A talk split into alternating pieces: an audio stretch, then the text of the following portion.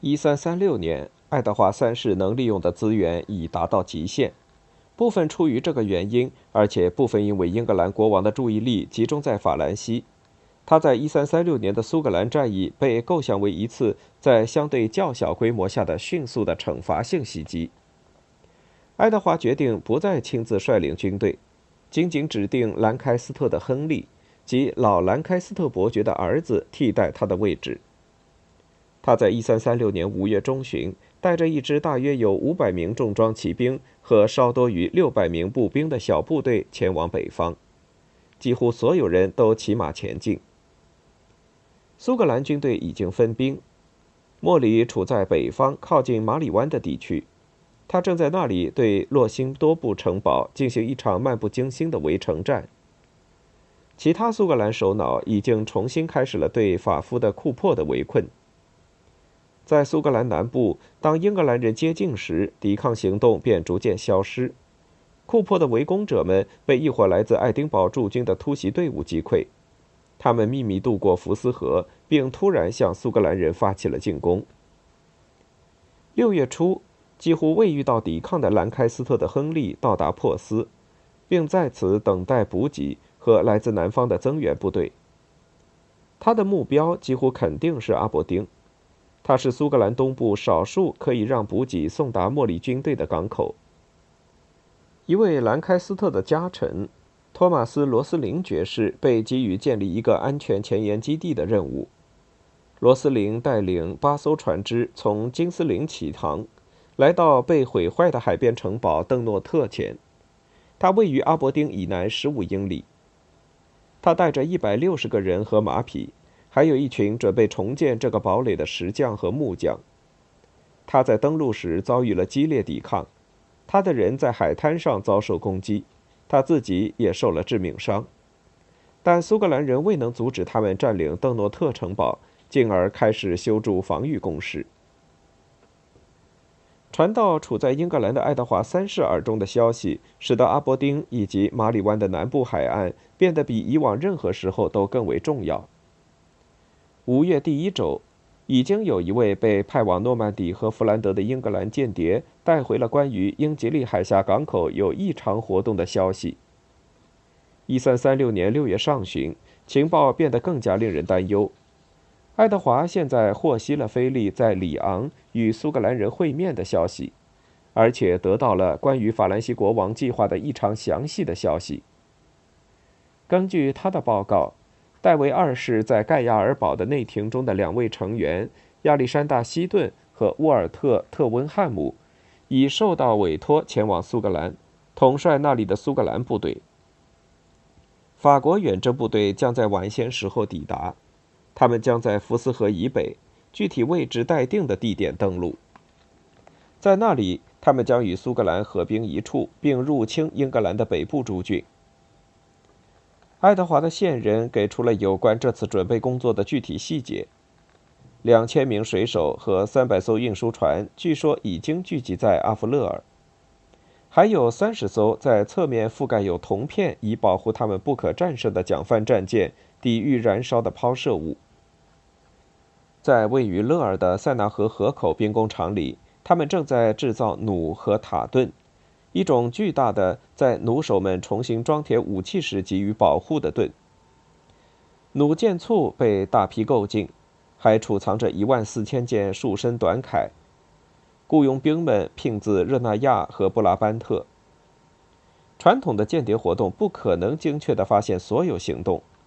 爱德华不是从某个身居高位为菲利服务的人那里得到了消息，就是盗取了苏格兰或者法兰西外交人员的行李。在一定程度上，这些信息因相关事实而得到确认。爱德华的情报更接近于菲利的计划，而不是他的完成状态。事实是，菲利已经成功的派出了一小支由一位名叫葛兰雪的约恩的年轻骑士指挥的先遣部队抵达苏格兰，但是他的主力部队还没有准备好。位于地中海的桨帆战舰还没有到达。那些从其他大西洋港口到达的船只也没有准备好装备，或还未装配完毕。运输船仍处于短缺状态。原本应该领导这次远征的鄂珍伯爵，由于担心他在英格兰和爱尔兰的领地，因此没过多久就辞去了指挥职务。其他法国人也与这位贵族一样，在态度上对于菲利的计划抱有非常矛盾的感情。这是不是正如一位巴黎编年史作家所想的那样，属于一种背信弃义的行为呢？因为法兰西国王为了苏格兰的区区利益，而不惜在自己的国家同爱德华作战。在这些麻烦后面，还存在着中世纪的政府为了一些特殊目的征收税款所面临的相似困难。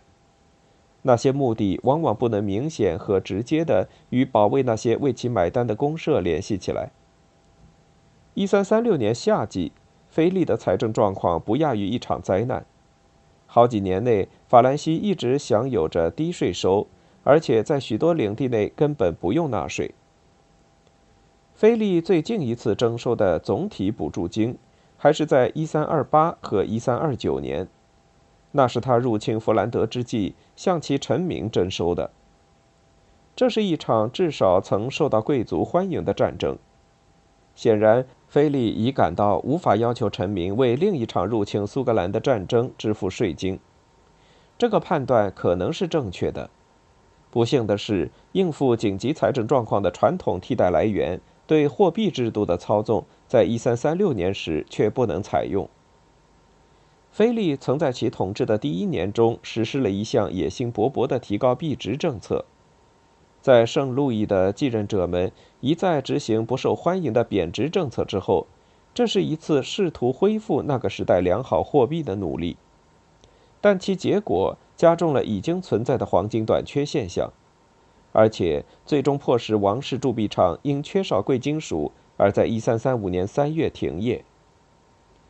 一三三六年初，为了给一场菲利认为不得不与英格兰开展的战争提供资金，政策有所改变，货币再次开始贬值，以此希望黄金能被吸引回铸币厂。人们认为这次改变将使国王不得人心，而且果真如此。但是他完全未能达到应有的目的，铸币厂仍然处于停业状态。策划者认为，法国的入侵在计划中将花费十八万图尔利弗尔，一个被低估了的巨大数字。但即便如此，它仍是菲利难以承担的巨大数额。一三三六年，政府的收入不足平常的一半，这是到目前为止他统治时期中最糟糕的一年。他们共计约有二十六万图尔利弗尔。在绝望中，菲利转向教会。请求教皇同意开征十一税。本笃不仅拒绝了这些，还写信给国王，以教师的口吻对他的软弱无能大加训斥。有关苏格兰的计划，不得不以竭泽而渔的方式来筹措资金。政府与受到影响的相关公社谈判，收取地方捐献，主要是诺曼底的近海地区，从城镇。单独的贵族和政府官员中收取的借款，从王室领地中收取的稀少而且过度压榨的资源，同英格兰的财务操作方法相比，法国政府使用的借贷方法十分落后，而且他们的短期困难及本质上的资金流转困难已被证明是致命的。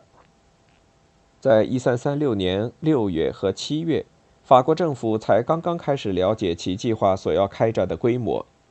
与此同时，爱德华三世通过一次大胆的战略性打击，使得他已不具备实现的可能性。法国人在苏格兰进行一次成功登陆的必要条件是，要存在一个友善的海岸，以及拥有足够的港口，可以让大量人员卸下他们的马匹和装备。此外，除非军队在整个秋季和冬季都会得到来自弗兰德的补给，他在七百英里远的北海对面，他们将不得不在附近寻找可以获得的食物。唯一符合这些条件的地区是沿着马里湾南海岸以及位于马里湾和泰湾之间的海岸平原。虽然并没有证据表明阿伯丁被选作登陆地。它的位置以及它的重要港口都使它成为显而易见的选择。爱德华三世显然是这么想的，因为阿伯丁以及他的腹地现在正受到有条不紊的破坏。爱德华放弃了一个在北安普顿主持包括教会和世俗领主在内的御前大会的计划。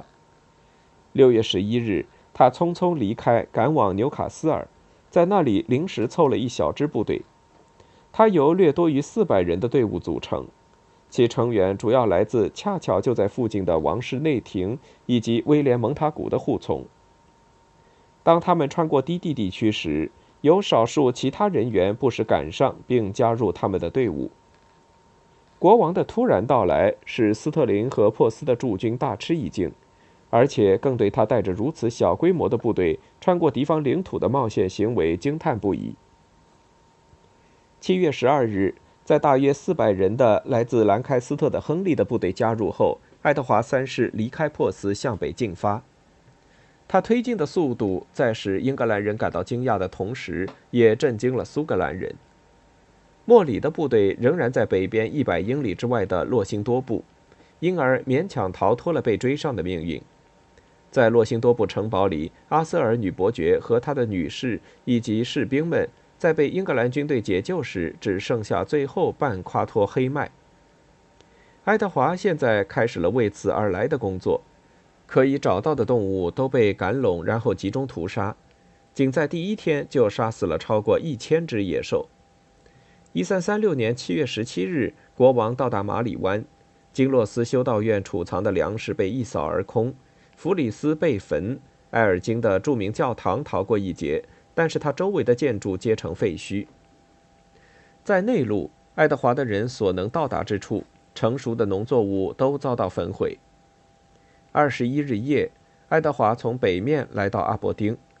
第二天整日，英格兰军队都在焚烧城镇和拆毁难以烧尽的建筑中度过。爱德华留在后方亲自检查，确保地面上已没有任何遗留。尽管英格兰军队人数极少，苏格兰人也没有做任何反抗。莫里尽可能的聚拢人员，退到福斯河以南。其余的人隐藏在沼泽、群山以及森林中。